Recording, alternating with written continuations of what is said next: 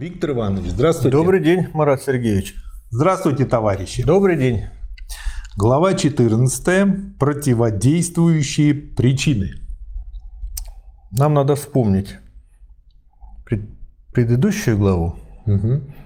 Тогда мы поймем, что это за противодействующие причины, кому и чему они противодействуют. Угу.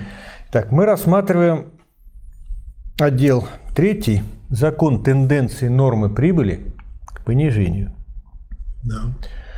Ну, напомню, закон это спокойное в явлении. Вот Маркс, я обращаю внимание, назвал этот закон не просто закон нормы прибыли к понижению, mm-hmm. а закон тенденции.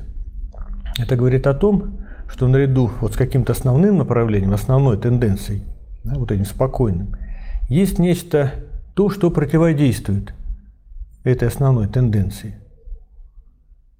И это противодействующие причины. Да. И вот эта 14 глава как раз и посвящена тому, какие это противодействующие причины, тенденции нормы прибыли к понижению. Точнее, противодействующие причины нормы прибыли к понижению. В чем они заключаются? Да, согласен. Если принять во внимание чрезвычайное, сравнительно со всеми предыдущими периодами, развитие производительных сил общественного труда даже только за последние 30 лет, в особенности если принять во внимание, что не только, собственно, машины, а вся огромная масса основного капитала входит в совокупность общественного процесса производства, то вместо затруднения, которое до сих пор занимало экономистов, именно затруднение, как объяснить понижение нормы прибыли, возникает другое, противоположное затруднение. Именно, как объяснить, почему такое падение не было более значительным или более быстрым. Это заставляет предполагать противодействующие влияния, которые ослабляют и парализуют действие общего закона и придают ему характер лишь тенденции. Почему мы и назвали понижение общей нормы прибыли только тенденцией к понижению. Наиболее общие из этих причин следующие. Первое – это повышение степени эксплуатации труда. Степень эксплуатации труда, присвоение прибавочного труда и прибавочной стоимости повышается, в частности, посредством удлинения рабочего дня и интенсификации труда. Существует много таких факторов, интенсификации труда, которые предполагают увеличение постоянного капитала по сравнению с переменным, следовательно, понижение нормы прибыли, например, если рабочему приходится наблюдать за большим числом машин. Ну или другой пример – это увеличение скорости работы самих машин. Впрочем, если методы производства относительной прибавочной стоимости в общем и целом сводятся к следующему, в этом, собственно, и заключается тайна тенденции нормы прибыли к понижению, двоеточие. С одной стороны, возможно большую часть данной массы труда превращать в прибавочную стоимость, с другой стороны, вообще применять как можно меньше труда по сравнению с авансированным капиталом. Так что те самые причины, которые позволяют повышать степень эксплуатации труда, не допускают, чтобы капитал той же самой общей величины эксплуатировал столь же труда, как и прежде. Таковы противодействующие тенденции, которые повышают норму прибавочной стоимости и в то же время вызывают уменьшение массы прибавочной стоимости, производимой данным капиталом, а следовательно и понижение нормы прибыли. Может быть, стоит нам вспомнить все-таки, что лежит в основе закона. Формулу? Нет, ну не формулу, а существо вопроса. Почему норма прибыли, средней прибыли э, при капитализме вот, понижается? Угу, давайте. А это связано с тем, что растет органическое строение капитала. А это отношение С к В. И поскольку в норме прибыли у нас в числителе стоит прибавочная стоимость М, угу. а в знаменателе С плюс В, угу. то есть постоянный капитал плюс переменный капитал.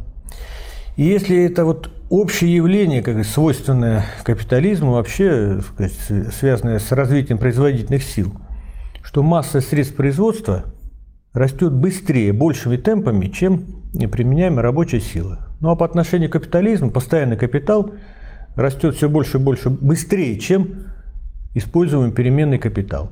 То таким образом знаменатель у нас будет расти быстрее, да. даже при одинаковой норме прибавочной стоимости. И таким образом норма прибыли будет понижаться. И вот первый фактор, который Маркс рассматривает, повышение степени эксплуатации труда. Он тоже имеет двойственный противоречивый характер. И Маркс, вот и вы сейчас привели э, как раз примеры Марса, когда с одной стороны э, это ведет к увеличению нормы прибыли, соответственно, и с другой стороны к снижению этой самой нормы прибыли. Да. Визуально я еще предлагаю, если вот написать эту формулу, наверху m, внизу c плюс v, то c у нас растет.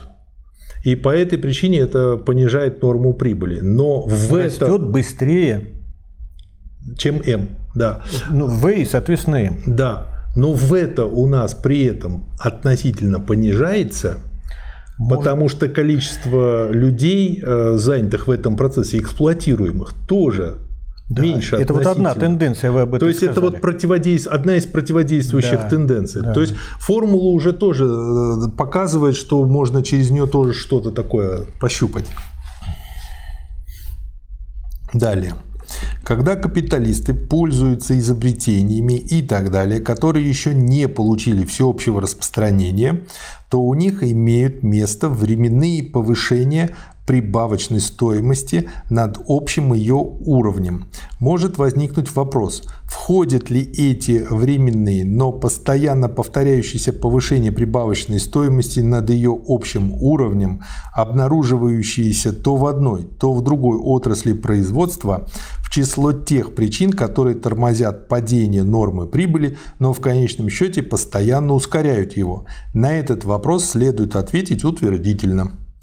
Масса прибавочной стоимости, произведенная капиталом данной величины, зависит от двух факторов, именно от нормы прибавочной стоимости и от числа рабочих, занятых при данной норме. Следовательно, при данной норме прибавочной стоимости она зависит от числа рабочих, а при данном числе рабочих от нормы прибавочной стоимости. То есть вообще от сложного отношения абсолютной величины переменного капитала и нормы прибавочной стоимости. Оказалось, что те самые причины, которые повышают норму относительной прибавочной стоимости, в среднем уменьшают массу применяемой рабочей силы. Но ясно, что увеличение или уменьшение происходит при этом в зависимости от определенного отношения между этими двумя противоположными движениями и что тенденция к уменьшению нормы прибыли ослабляется, в частности, повышением нормы абсолютной прибавочной стоимости, проистекающим из удлинения рабочего дня. Ну вот это, мне кажется, всем ясно. Если капиталист увеличивает, э, удлиняет рабочий день, то, соответственно, прибыль у него тоже будет расти. Да. При той же зарплате, скажем. Да. Прежде чем перейти к следующему пункту, мы должны еще раз подчеркнуть, что при данной величине капитала норма прибавочной стоимости может возрастать, когда масса ее уменьшается. И обратно масса прибавочной стоимости равна ее норме, помноженной на число рабочих. Но эта норма никогда не исчисляется на весь капитал, а только на переменный капитал. В действительности только на один рабочий день. Напротив, при данной величине капитальной стоимости норма прибыли никогда не может повыситься или понизиться, если не увеличилась или не уменьшилась масса прибавочной стоимости. Такое, в общем, замечание для зарубки. Второе.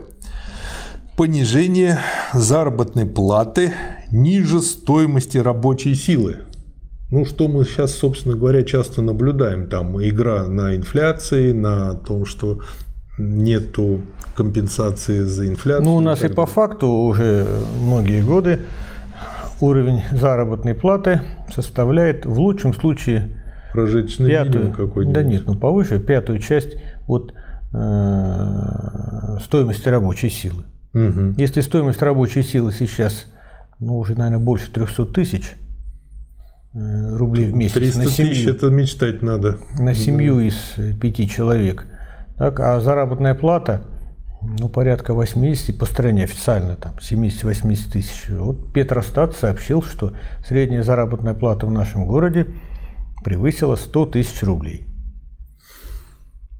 Да, оптимисты. Но даже в этом случае Ну, все равно намного э, меньше. Это средняя заработная плата, мы знаем, как она считается. Это да. Во-вторых, надо отнять налог на доходы физических лиц. Это сразу Да, они наверняка 13 всё там тысяч считают. Нет, это грязная зарплата. И много-много другое.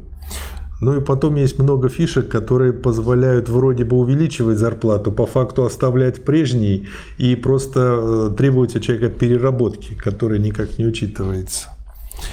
Третье. Удешевление элементов постоянного капитала. Стоимость постоянного капитала возрастает не в такой пропорции, как его материальный объем.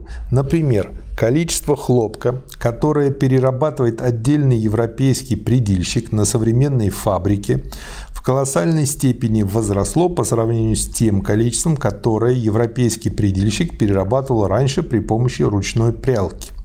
Но стоимость перерабатываемого хлопка увеличилась не в такой пропорции, как его количество.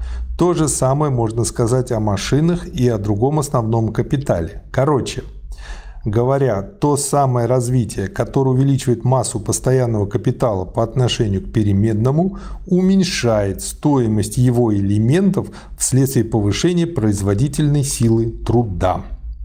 Здесь снова оказывается, что те самые причины, которые порождают тенденцию нормы прибыли к понижению, в то же время сдерживают осуществление этой тенденции. То есть можно сказать так, что э, везде противоречие, противоречие вылазит. Точно. Везде. Куда, Не только здесь. куда ни глянь. Во всем этой книге, вообще в жизни. Это Противоречие – это источник самодвижения, саморазвития. Да, народ спрашивает так, приведите примеры диалектики да, на практике. Четвертое. Ну, в отношении э, вот этого удешевления элементов постоянного капитала, ну, здесь должно быть общая, э, скажем, идея понятна. Если перед глазами у слушателей формула Да. нормы прибыли, числитель у нас прибавочная стоимость, знаменатели, вот этот самый C плюс. C – это постоянный капитал. И если происходит удешевление постоянного капитала, уменьшение C, Меньше. А М благодаря этому ну, предположим, растет, нет, нет, М, предположим, она осталась такой же, и В такой же. Но если часть знаменателя уменьшается, да. Значит, то то вся формула будет, Да. не вся формула, а вот итог, Итог- будет, итог будет больше. расти. Да. Четвертое. Относительное перенаселение. Создание относительного перенаселения неотделимо от развития производительной силы труда и ускоряется этим развитием, выражающимся в уменьшении нормы прибыли. Относительное перенаселение тем более заметно обнаруживается в данной стране, чем более развит в ней капиталистический способ производства. Переменный капитал составляет значительную долю всего капитала, а заработная плата стоит ниже средней. Так что в этих отраслях производства и норма прибавочной стоимости, и масса прибавочной стоимости необычайно высоки. А так как общая норма прибыли образуется путем выравнивания норм прибыли отдельных отраслей производства, то та же причина, которая порождает тенденцию нормы прибыли к понижению, вызывает здесь противодействие этой тенденции, более или менее парализующее ее влияние. То есть опять... Ну, то же самое. относительное перенаселение такое, мудреное, я бы сказал, безобидное на первый взгляд. э, То ласково есть безработица. Совершенно верно. По-простому безработица. Как влияет безработица и ее рост, например, безработицы на состояние рабочей силы, на уровень заработной платы? Она давит. Но если Рабочий за мной стоит еще 100 человек с такими же компетенциями, как у меня, я не буду кабениться по поводу того, что мне урезали И зарплату. капиталист может этим пользоваться и Да. урезать зарплату. А в нашей формуле, опять обратимся, это что такое? В переменный капитал, который Внизу находится в знаменателе. Да. То есть, предположим, норма прибавочной стоимости остается такой же, С остается такой же, но если В уменьшается, Угу. идет за счет снижения заработной То результат платы, увеличивается. результат увеличивается. Да. Внешняя торговля. Пятое. Поскольку внешняя торговля удешевляет отчасти элементы постоянного капитала, отчасти необходимые жизненные средства, в которые превращается переменный капитал, она способствует повышению нормы прибыли, так как повышает норму прибавочной стоимости и понижает стоимость постоянного капитала. Она вообще влияет в этом смысле, позволяя расширять масштабы производства. Таким образом, она ускоряет с одной стороны накопление, с другой стороны уменьшение переменного капитала по сравнению с постоянным, а потому ускоряет и понижение нормы прибыли. Точно так же расширение внешней торговли, хотя и служило в младенческий период капиталистического способа производства базисом для него, Однако с его развитием, вследствие присущей этому способу производства внутренней необходимости, вследствие его потребности в постоянно расширяющемся рынке, оно стало его собственным результатом. Здесь снова обнаруживается такое же, как и в других случаях, двоякое влияние. Капиталы, вложенные во внешнюю торговлю, могут давать более высокую норму прибыли, так как, во-первых, здесь имеет место конкуренция с товарами, которые производятся другими странами при менее благоприятных условиях производства, так что страна более развитая продает свои товары выше их стоимости, хотя и дешевле конкурирующих стран. Норма прибыли повышается, поскольку труд более развитой страны оценивается как труд более высокого удельного веса, поскольку этот труд неоплачиваемый как труд более высокого качества продается как таковой. Но та же самая внешняя торговля развивает в стране вывозящие товары капиталистический способ производства. Это как вот пример того, как Китай поднялся. И, следовательно, ведет к уменьшению переменного капитала по отношению к постоянному. С другой стороны, она создает перепроизводство по отношению к загранице и потому в дальнейшем оказывает опять-таки противодействующее влияние. Прежде чем пойти дальше, мы во избежание недоразумений еще раз повторим два уже неоднократно изложенных положения. Во-первых, тот самый процесс, который с развитием капиталистического способа производства порождает удешевление товаров, вызывает также изменения в органическом строении общественного капитала, применяемого для производства товаров, а вследствие этого вызывает и понижение нормы прибыли. Во-вторых, то обстоятельство, что в отдельных товарах, из совокупности которых складывается продукт капитала, содержащийся в них вновь присоединенный живой труд, оказывается во все убывающей пропорции к заключенному в них сырью и потребленным при их производстве средствам труда. То обстоятельство стало быть, что в отдельных товарах овеществляется все уменьшающееся количество вновь присоединяемого живого труда, так как по мере развития общественной производительной силы на их производство требуется меньше труда. Это обстоятельство не касается того отношения, в котором живой труд, заключающийся в товаре, распадается на оплаченный и неоплаченный. Наоборот, хотя общее количество заключающегося в товаре вновь присоединенного живого труда уменьшается, неоплаченная часть возрастает по сравнению с оплаченной частью вследствие или абсолютно, или относительно сокращения оплаченной части, потому что тот же самый метод производства, который уменьшает общую сумму вновь присоединенного живого труда в каждой единице товара, сопровождается повышением абсолютной и относительной прибавочной стоимости. Тенденция нормы прибыли к понижению связана с тенденцией к повышению нормы прибавочной стоимости, следовательно, с тенденцией к повышению степени эксплуатации труда. Норма прибыли понижается не потому, что труд становится менее производительным, а потому, что он становится более производительным. То и другое повышение нормы прибавочной стоимости, понижение нормы прибыли – суть лишь особые формы, в которых получает свое капиталистическое выражение возрастающая производительность труда. В связи с этим вопрос. Да. Правильно я понимаю, что сейчас эксплуатация более высокая, чем сто лет назад? Норма эксплуатации. Норма эксплуатации. Я думаю, что да. И такие расчеты, вот, нормы эксплуатации проводили такие ученые, как Долгов Виктор Георгиевич, доктор экономических наук, профессор, Мазур Олег Анатольевич, доктор экономических наук.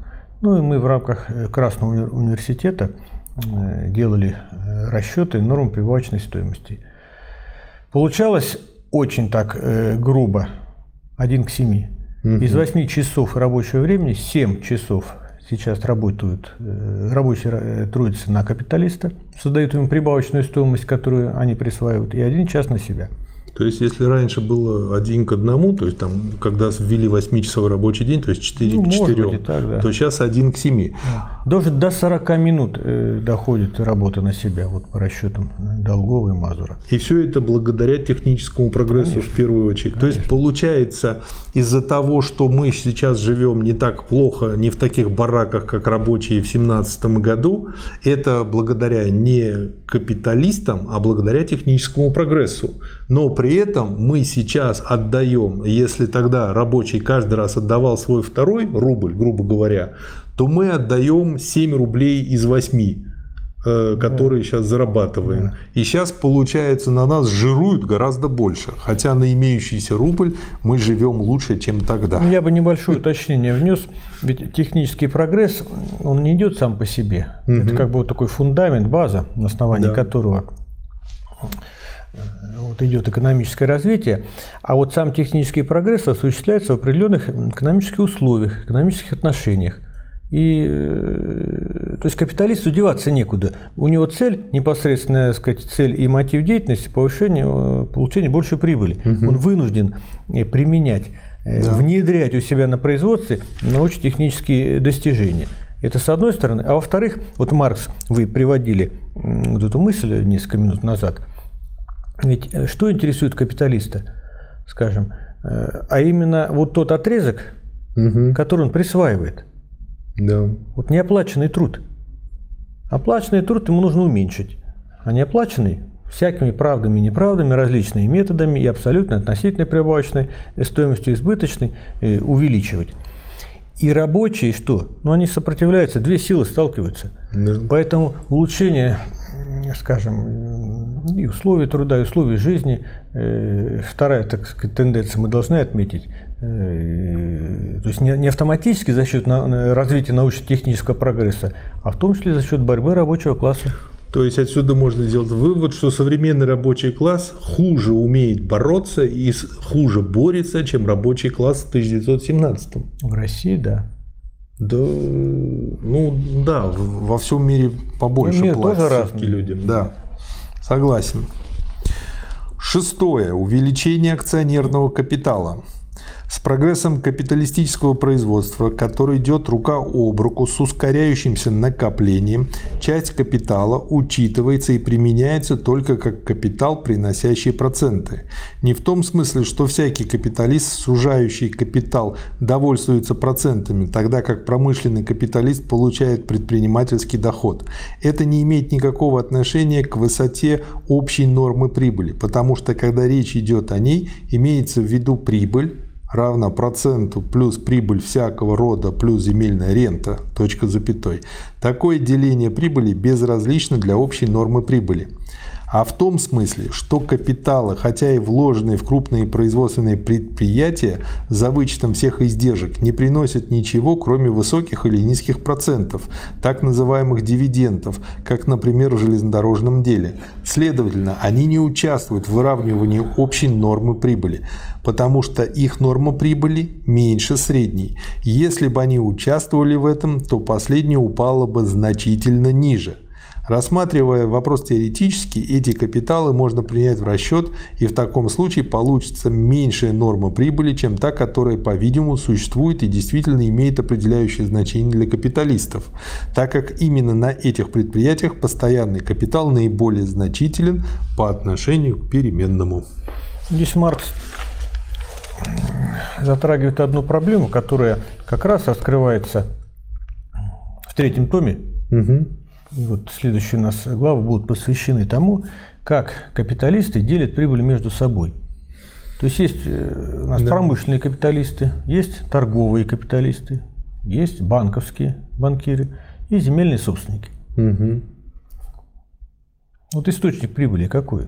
Ну, понятно, это труд наемных рабочих, так? И каким образом? То есть на промышленных предприятиях создаются товары. Да. Ну вот эти большие так сказать, группы капиталистов, банкиры, земельные собственники, там, торговые капиталисты оказывают какие-то, назовем в кавычках, услуги да, это промышленным капиталистам. И он вынужден делиться этой прибылью, созданной трудом наемных рабочих на его предприятиях, с этими группами капиталистов. Ну, торговые капиталисты, они же, так сказать, развозят товары, продают, нужно отдать часть прибыли. Хотя часть труда э, в сфере торговли является производительной, но это отдельная тема. А банковский капитал – это же не производительный. Но любой функционирующий капиталист не может обойтись без кредитов. Да. И банковская прибыль – это что? Это часть прибыли, создаваемой, вот, прежде всего, промышленности, которую промышленный капиталист уступает банкиру Мгм. за то, что временно пользуется денежными средствами. Ну а земельные собственники – это вообще… Ну, земля, она же она ограничена, так? Мгм. Вот я земельный собственник сижу. Пришел капиталист сельскохозяйственный, хочу засеять, там, организовать производство, говорю, плати деньги. Не будешь платить, извини. Это я частный собственник. Частная собственность – это священно и неприкосновенно. Поэтому э, капиталисты, функционирующие капиталисты, э, то есть те капиталисты, которые функционируют в сельском хозяйстве, вынуждены земельным собственникам отваливать, платить земельную ренту. Это мы будем дальше рассматривать все уже во второй книге третьего тома «Капитала». Да. Все понятно. По-моему, все по полочкам разложено. Вопросов быть не должно. Спасибо, Виктор Иванович. Спасибо вам. До Спасибо, свидания. товарищ.